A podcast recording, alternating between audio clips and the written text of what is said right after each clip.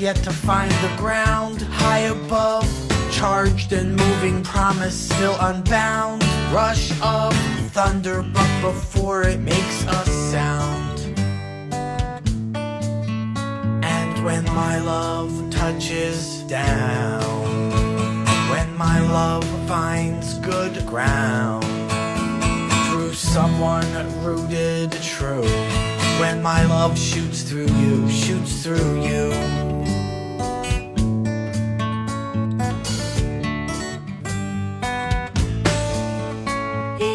在前一期节目中，曾经为朋友们播放了静瑜和托德的歌曲专辑。哎，有听众就反馈说，这歌曲太好听了。哎，那是当然，他们的歌曲啊，非常的动听，而且是原创的歌曲。还有一位听众跟我说，呃，他们唱的英文歌，感觉他们的发音非常的洋化。哎，那也是再正常不过的事情了，因为。静瑜在美国生活了十来年了，她的先生托德，他本来就是一个纯正的美国人。目前他们居住在美国密西根。静瑜在密西根大学医学院的眼科中心做全职科学研究工作，而托德先生是一位广告创意人。两位都在各自专业的领域里面有所成就，那为什么要制作歌曲专辑呢？难道只是为了兴趣吗？哎，今天我又要为大家讲故事了。不过讲故事人照样不是我，而是静瑜他本人。呃，我现在就开始连线在美国的密西根的静瑜，请他来给朋友们讲讲他的故事。哎，静瑜你好。哎，俊伟你好。你好，你好，很高兴听到了你的歌声，你和托德的歌声太棒了。谢谢，谢谢。在新加坡啊，哎，如果。有一个小朋友，他说：“哎，长大了我要做医生。”那家长可是高兴坏了。如果小孩要说啊，长大了要搞艺术、唱歌，那新加坡的家长就得想办法给孩子做做思想工作了。呃，你能不能和听众说一说，就是你当时做音乐专辑是为了什么呢？啊，对，那就是实际上也就像你说是一个梦想了。我呢，我自己从小呢就喜欢唱歌跳舞，虽然就说没有真正的梦想过啊要做一个音乐人，但是呢，就是一直还是有这种想法，就是希望能用音乐呢表达嗯自己的想法，讲自己的故事。从小你就很喜欢唱歌跳舞？对对对，我很小的时候呢就被当地的那种就是。儿童这样艺术团呢，唱歌和跳舞的两个都想要我，但是后来呢，也是父母呢就不同意呗，所以也就一直是作为一个业余爱好而已。哦，父母就鼓励你学医。对，我觉得这种观点可能还是可以理解的，因为啊，他们当时就觉得做女孩子嘛，一个是做老师，一个是做医生嘛，这两个职业呢，就说不管你这个政治怎么样的变迁哈，孩子要读书啊，人要生病，对啊，所以呢，就是说这两个职业呢，就算是所谓的铁饭碗吧。啊，你当时在哪里学医呢？啊，我是在呃昆明医学院念的书。啊，我爸爸妈妈也是医生，他们也是从对云南昆明，他们也是从昆明医学院毕业的，子承父业了，一家子校友，对，一家子校友。哪一类的医生呢？啊，我是一名眼科医生。眼科医生，我看到你们那个封面上啊，那个你和托德先生的造型非常的酷，谢谢。我那时候就在想。你应该那个造型啊，再挂个听诊器就好了。开玩笑，开玩笑。能不能给我们讲讲你这个专辑的主题是什么呢？嗯，我们这个专辑呢，就是以爱情为主题的了。那么它爱情对，就是爱情，因为我们觉得这是一个人生当中很重要的一个话题。而且呢，我们这个专辑跟其他的专音乐专辑不一样的呢，就是我们专辑里的十二首歌呢，它是。他们是互相关联的，就像互相关联的，嗯，对，就是说它完整的，他们可以作为呃单曲这样子来听，但是如果是按顺序来听整个专辑的话呢，十二首歌曲讲述了我们的故事，啊，从两个人都曾经啊经历过失败的婚姻和恋爱，曾经受过伤害，然后到啊重新找回了自我，然后又寻找到了对方，那么相遇相知。这样子的一个完整的故事。我听起来好像一个呃音乐剧的感觉。对对 对，所以我听到你的歌词和一般的歌词不太一样，因为它整个是一一叙述一个故事，好像讲你从中国来，然后到美国是怎样的一些刚认识托德是情形是怎么样的，都有一些故事性的东西在里面。对对，有好多朋友呃听众也跟我们说，觉得我们的歌呢像就像你说的像个音乐剧了，是更多的像讲述一个故事这样子。嗯嗯，你说你的。婚姻问题出现了问题，就是以前在在中国的时候，对对对，是是这样子的，啊，那么我和我呃原先的呃先生呢，我们两个是大学医学院的同学，就像其他很多人在学生时代在学校那个象牙塔里面那种比较单纯的这种恋情一样哈。啊，我们当时呢也是啊海誓山盟，然后也有过非常非常多的美好的时光，啊，但是到了后来真正开始工作，真正进入这个社会以后呢，就发现我们的兴趣呢，慢慢的呢就开始向着不同的方向了。那么我呢是一个就是热爱这个医疗事业的一个啊眼科医生了，那么我就是以临床。学术这样子为主，他呢，他一直就是没有对做医生那样子的一个激情，而是就是慢慢的呢就进入了生意圈了。哦，他开始做生意圈了，就是也是跟医疗方面的生意有关系的吗？对，还是跟医疗方面的有关系的，只是呢就不再做做临床了。随着他在做生意的过程当中呢，他也就有了另一个人。啊哦，第三个人就进入了，可以对对对，嗯，那么是呃，你知道吗？那时候一开始的时候，当然是过了一一段时间知道的，但是还是比较早的就就知道了。我当时真的是就是非常的感觉非常的受伤害了啊！但是最让我伤心的呢，实际上是因为他当时并不是觉得。啊，他当时是在寻找一种暂时的外遇，或者是一时的新鲜，而是他真的是觉得他自己呢，呃，才真正遇到了适合他、有真正共同语言的女人。那么，这就为什么让我伤心呢？就就就因为这就意味着爱呢已经不在了。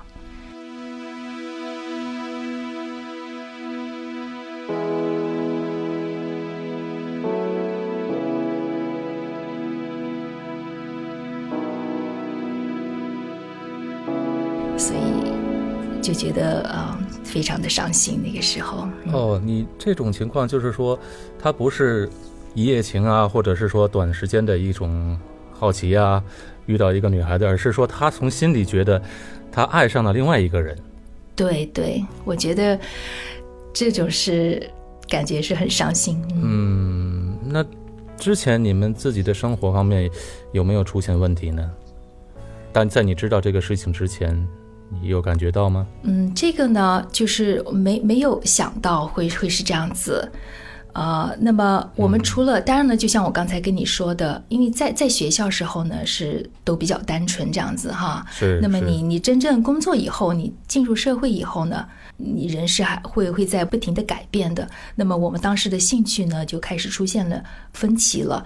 从我们后来有了孩子以后呢，啊，我的精力呢，除了工作以外。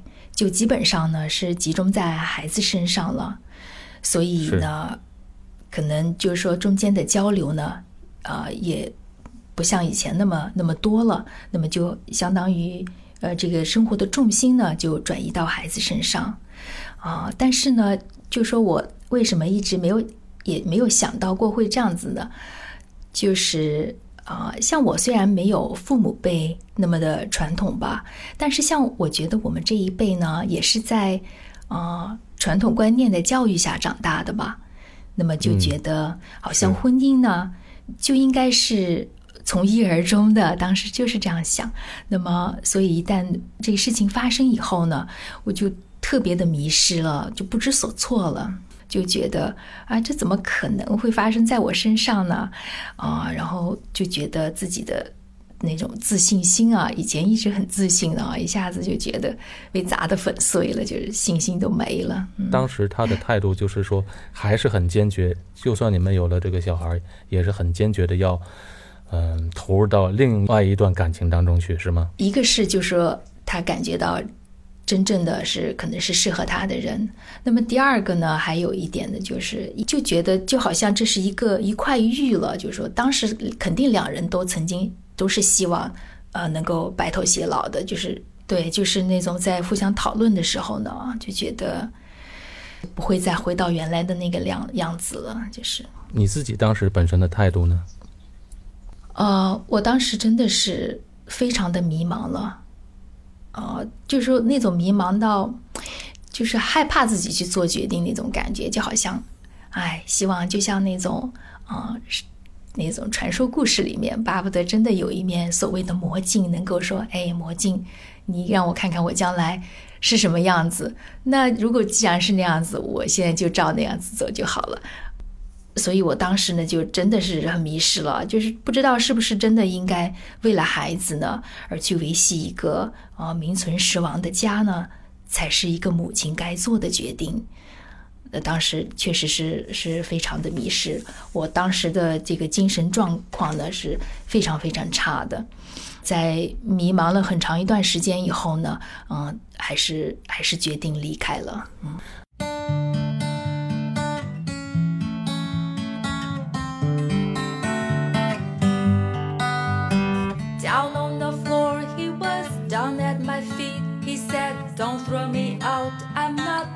那么你觉得自己当时，不好意思，我问你一个问题，就是说，嗯、你觉得这个家庭的破碎，嗯、除了你先生，除了第三个人之外，你觉得和你自己有没有关系呢？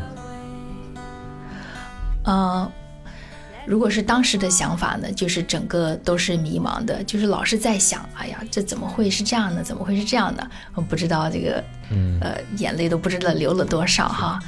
经历了当时的那个伤痛和迷失之后呢，呃，终于还是就是鼓起了勇气，你真正的就是作为像一个旁观者这样子，那么能够比较冷静和理智的去审视一下真正自己曾经经历的事情，在走出了这个感情的低谷的同时呢，发现了很多呢自己可以成长的机会，审视了当时的自己。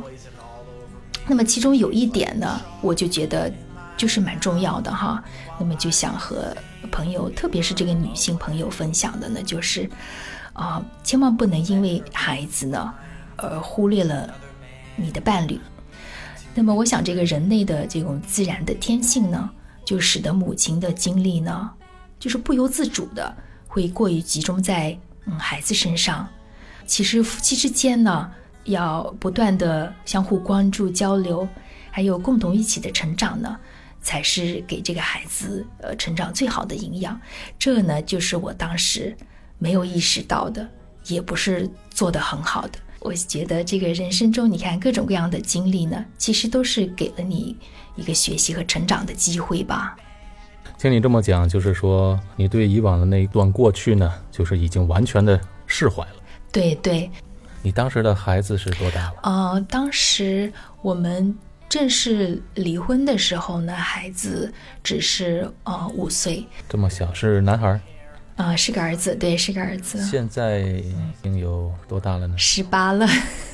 啊，十八了，哇，这么多年过去，那那时候你们发生的事情他还小，那么在后来成长过程中，他有没有问你这个婚姻的问题呢？就是他以前的爸爸的问题，对，肯定有的，肯定有的。那么，那对他呢他？理解你吗？啊、一直这个过程当中呢，我从来没有在他面前，呃，说过他爸爸的坏话，啊、是，嗯，那么我相信，就说他现在，呃，就是我们后来来了，开始回去，他也到他他爸爸那边。那么我相信他爸爸也是同样的。你们都是很理智的人，嗯然后呢，呃，我对他呢，因为他都是跟着我了，一般一直都是跟着我了，那么肯定是我跟他讲的情况要多一些。我也跟他解释过，呃，事实是什么样子，没有没有避讳过。那么后来，呃，比较大了，十几岁的时候呢，我记得有一次呢，我就告诉他哈，我说我差一点呢，就像许多其他的妈妈一样呢，啊，为了孩子呢，就去维系一个没有爱的家。他说啊，你们如果不快乐，我怎么会快乐呢？哎呀，好在你没有啊。他说，你要是那样做了的话，那真的就是傻了。嗯，所以这让我觉得很开心，因为孩子是非常理解他你，非常贴心的一个孩子，你完全能够把那段经历从心里彻底的把它释怀掉，跟你小孩的对你的一个态度、对你的理解也有很大的关系。对，也是的，是的。好，我们说说你到美国的经历。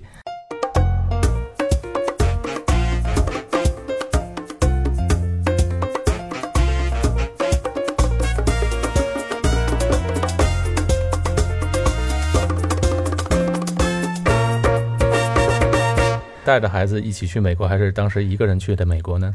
我是自己先到先到美国来的，后来我妈妈呢带着儿子一起过来呢，那是半年多以后了。那么我在要离开中国之前的那一段时间呢，我就会出现那种叫的 panic attack，就是突发的那种焦虑和恐惧。就那么短短，可能几分钟这样子，一下子就觉得自己会要喘不过气来，那种要崩溃了那种感觉。那就是因为当时觉得，因为到一个完全陌生的地方，对对，一个完全未知的陌生的国度，而且呢，当就说失去了家庭，然后还要得把孩子暂时也留在身后，那个时候我感觉就自己想就不行了，我觉得我可能会会放弃，我我不敢来了那种 感觉当时是去求学还是做研究呢？啊、就是来做研究，但是就是也是学习了，因为、呃我们在国内那是基本上是纯临床的呃医生嘛，即便是有一些呃分子生物学这样子的基础呢，知识呢也都是就是中文为基础的这样子，对英文的。专业的知识呢，那基本上是没有的了。学习科学研究，嗯，尤其是这种医学上的英语哇，太难了。啊、医学上呢，就是说好在以前呢，一直也还还会用，还也会学过，就是基础科学这方面的呢，是真的是特别的困难。说起来也好笑，我记得实验室里面去开会呀、听讲座啊，真的就跟听天书一样，一点都听不懂。然后看的，我现在呢还留着一两篇当时看的这个科研的文献哈，现在拿出来看看都觉得好笑。那个整个通篇呢，基本上是标满了中文，就是大部分词，基本上每个词下面我都是查了字典哇，密密麻标麻的了中文，密密麻麻的，就是这样子一点一点的，一点一点的积累，一点一点的开始的。啊，我当时留着呢，也是做个纪念了。我在这种情况下的英文的提高也是非常快的。对，那是就像就是被被逼着这样子，对。当时你一个人去美国，肯定是很孤单的。我记得我刚，我和我太太当时去的美国，刚下飞机的时候，也是幸好在那时互联网刚刚使用，呃，email，呃，就联络到一位台湾在那个学校的同学，他们有个学生会，给我了我们很大的帮助，也是下了飞机一马黑。什么都不知道，然后什么真的是没有那些人的帮助，真的是不知道怎么过来的。我相信你当时一个人不是更加困难。也是一样的，就是跟你说了，两眼一抹黑，这再贴切不过了。感觉好像哎，这么学了那么多年的外语，怎么怎么一什么都听不懂啊？啊，是是是，我觉得我们的外语背的单词不少，但是人家说的那些语言都是很平常的词汇，很简单的词汇，但是我们就是组织不起来。你怎么样兼顾学习和孩子呢？那么带着孩子在这边确实是，确实是不容易的。知道这个学校呢，它就是像小学那样子呢，下午就是三点三四点钟的就就放学了，不得不把他留在那个学校的叫做 after school 里面。就是这是后来就是我妈妈走了以后了，她在的时候呢，倒是呃就相当于帮我们过渡了一下，慢慢的适应了一下。之后呢，都就是我自己带着孩子在这边，那确实是比较不容易啊、而且你知道，美国这边学校各种各样子的假期挺多的哈，一下又放个冬假了，一下又放个春假了，然后我我有时候就真的是不得不把他带到 带到实验室里面去，啊 跟我一起上班这样子。对，确实现在回想起来也是也是非常非常的不容易。对，他行吗？对呃，就是你小孩刚刚上学的时候，他语言方面，嗯、可以追得上吗？呃，这个还是花了很长一段时间。我们当时我来之前呢，就说就听很多人呢在国内的就说，哎，孩子这个学外语很快的啦，你给他在这边几个月呢，他就就跟外国人一样了。我还真就相信了。哦，结果不是这样的。结果不是这样子的，当然了，也可能就是我们呃他来的时候呢，就是刚好像我刚才跟你说，这个假期很多嘛，当时我也不太知道，我就感觉好像他来了半年以后呢，都基本上一个英文都不讲，除了 yes 和 no。那在学校里和别的小朋友们完全不能沟通吗？还是说他听得懂我？估计他可能是慢慢是听得懂的，但是就说他自己可能就是在这个孩子吧，可能就是我觉得男孩子他这个语言方面呢，要比女孩子，呢稍微要要慢一些。要差一些，要慢一些。对，那他可能就是说，呃，理解可能是慢慢就慢一些，但是他在慢慢的蓄积这个东西在他脑子里面。反正也不记得是什么时候，当时我就很着急啊，还说这个怎么办呢？怎么好像不像别人说的几个月他就能够说一口流利的 呃英语了哈？那么还想着把他送到那种呃呃。就是比较小的那种班级呢，再去专门学外语这样子。但后来就不也不记得是在什么时候，突然有一天呢，开始讲了，就好像是从基本上是只是从呃两个词 yes 和 no，然后就就突然就就开始讲了。我也觉得这个这个东西有点奇怪。那对于孩子来讲还是快的，对于大人来讲不容易。对，对大人来讲更不容易。我们已经过掉那个呃语言学习的那个语言的最好的时间了。对，就好像你的思维已经是，你是在用呃中文在思考，然后对要把它再翻译成中文呃英文这样子讲出来了。对，他已经不是。那你现在的小孩，你觉得他是在用英文思考，还是在用中文思考？他现在肯定是用英文思考了，完全就英文思英文文化，那就是为什么也怕他把中文丢掉这样子。那么每年呢他，在家里和你讲中文还是讲英文呢？啊，我是要求他跟我讲中文，对，要求，嗯，对要很多的家长，我们的同学都是这样要求孩子的。对，因为这个很重要的了，我觉得。书写方面的、看读那方面的还可以吗？呃，相对来说是说要最好一些，然后看呢是其次，写呢就就是最差的了。呃，但是因为一直也一直也到这边也有中文学校就是每个星期呢，对，到中文学校去学习，那么还是能写一些，但是基基本上肯定是不可能跟不能跟国内的呃孩子相比了啊、那么但是好在呢，就是说现在有拼音这个东西，对吧？那他还是可以还是可以打字的，对，只是语语法差一些。啊，你们住的地方华人多吗？哎，我们住的呃地方呢，华人还是蛮多的，因为啊、是毕竟还是一个大学嘛，它是我们是在呃呃对密西根大学呢，它是在安娜堡，是一个是一个大学城，所以在有有大学这样子的地方呢，华人还是很多的，就有很多华人。我觉得华人在这边确实是那种互相帮扶、互相帮助呢，还是非常的好的。尤其到了美国之后，觉得美国对美国人的印象完全改观了。然后有一次，你知道，有一次彻底把我，嗯、改观的一件事，就是我们刚刚租到房子，租房子它除了房间里有地毯，然后一切家具都没有，我们要去自己去买。那么床什么的时候可以让别人送来，但是我们那时候又后来又去开车到几公里啊，五六公里之外的地方，一个一个沃尔玛，不是沃尔玛就是 Home Depot。那一天我记得特别清楚，我开的是一个 Camry，哦，太太，我买了一个桌子，就是说它可以折叠的那种桌子，写字台。我当时估计我可以塞到这个我们的驾驶舱里的后座，应该没问题。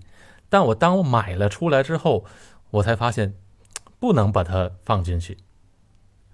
可是我非常需要这个桌子，而且我记得这个桌子好像当时是打折还是什么的，还挺便宜的，就特别不想放过。然后我就在在停车场里想方设法的，就是用绳子想把它绑到我的车顶上，这样把它弄回去。啊，这时一个美国人出现了，我记得特别清楚，他驾了一个皮卡过来问我：“哎，你需要帮忙吗？”然后我说：“我这个桌子放不进去，嗯，我不行，我就去退掉吧。”他说：“别，我帮你送吧，我帮你送回去。”我说：“我离这边好远啊。”他说：“没关系，我帮你送。”当时我还是以小人之心呢，我在想是不是遇到坏人呢，还有点心里 心里还在嘀咕，因为他哎有点防备之心，有点戒备之心，但是看他满脸真诚，但是他高高大大的，比我至少高出两头来，我想我两个也打不过他，我确实有防备之心。那么他。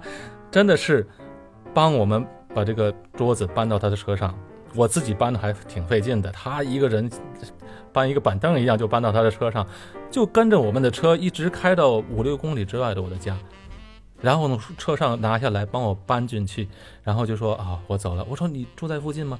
他说不是，我住在另外一头。他等于是那个沃尔玛就和我相反的位置。哇！所以他就这么热心的来帮助一个陌生人，我那时候对他们彻底改变了我的对他们的印象。我相信你一定有这样的经历。对对，有有同感。那么，对，就像你说，这种陌生人来帮助，在这边真的是还是很常见的了。我记得有一次呢，呃，我特别好玩，就是你想，我我都是虽然我以前在啊出来之前在国内也开了几年的车，但是南方嘛，从来就是没有这样子。就是有个，就是那么深的雪，没有下过这样子的雪。那么我第一年冬天在这的时候没有经验了开车，那么也不知道该就说你要怎么样，呃，在雪地里开车，那么才不会被卡在里头。那我就在那个大街上呢，就就就就卡那儿了，就不会动的那个轮子就打滑了。然后我就我就下来，那么在那儿左右看看，不知道该怎么办。那么就就紧接着就这么。很短的时间，就这么一分钟呢，就就有两个车呢，就就这样子就也开到了，停到了路边，然后呢，两个美国人就下来了，就。像你说那种高高大大的，就就就问我，呃，需不需要帮忙，把我那个车给推出来？我说那好啊好啊，那肯定是很好。那我就说那我该怎么办？我都不知道。他就说你你你就去开车，那么不要死踩那个油门，但是呢要呃夹着油门，然后我们两个从后头呢就给你往前推，就这样子。你想那个水，它能那个雪能把车卡住，那是因为它已经不是很。就是很干的那种雪了，就是已经是被压成呃冰水那样子，所以它很滑嘛。推的话，肯定溅到满身都是吧？真的是，确实是。然后他们就推，然后我呢也也不知道，就反正就在前头。那么过了一会儿，那个车终于呢，反正就是就推出来了，就往前走。然后我就想下来呢，跟他们道谢，然后他们就。在那个旁边跑着，就说不要停下来了，你你你就往前走，然后就跟你说的，我就看见他们那个那个衣服上全部是那个泥 水这样子的，当时就就觉得真的是很还是很感动的，真的啊，是非常感动。我很多朋友都有相同的这种经历，就是在美国遇到人热心帮助你的时候，那一刹那你对他们完全是改观了。对对对，真的是这样子，对。所以你你现在。嫁给一个美国人，是不是感觉也很好？呃，现在呢，因为我们真的是走过这十年呢，呃，可以说是我生命中真的是呃最快乐、最有收获的十年。那么，我认为还会之后的岁月呢，也会是同样的快乐和有收获。那但是一开始的时候，还是啊，还是不知道的吧，就是还是有所怀疑。节目到了这里啊，听众们一定会好奇，想知道静瑜的老公托德先生到底是个怎么样的一个人呢？哎，一定是那种啊高大威猛又乐于帮助人的典型美国猛男的形象。托德先生喜欢吃中餐，正在学中文，而且喜欢哲学，同时又是一个打高尔夫球的好手。更加重要的是，他又是个音乐方面的天才。而且托德先生的声音也很好听，我们就来听听他讲些什么。 In my life, I had one failed relationship after another. I had to take some responsibility for that. So, before I met Jing Yu, I asked myself, Todd, are you going to keep repeating that same pattern over and over forever until the end of time? So, like the character in our song, Begin Where It Ends, I decided to try to find a really good woman for whom I can change myself to give her more. But if I knew back then what I know now, the song lyrics would say, Find a really good Chinese woman for whom I can change myself. My phone is turned off and now it is just me. There's nothing I want to do or hear or feel or see. I shut off and unplug the TV. I search in my clothes, but now I can't find me. So then I, I am am closing closing down. I am closing down. I am closing down. 好，节目到了这里，我们暂时先告一段落。朋友们要想知道静鱼的老公托德先生是怎么把静鱼追到手的，那么就请大家关注我们下一期的节目。好，我是高俊伟，在新加坡；姚靖宇在美国密西根。我们下期节目再见。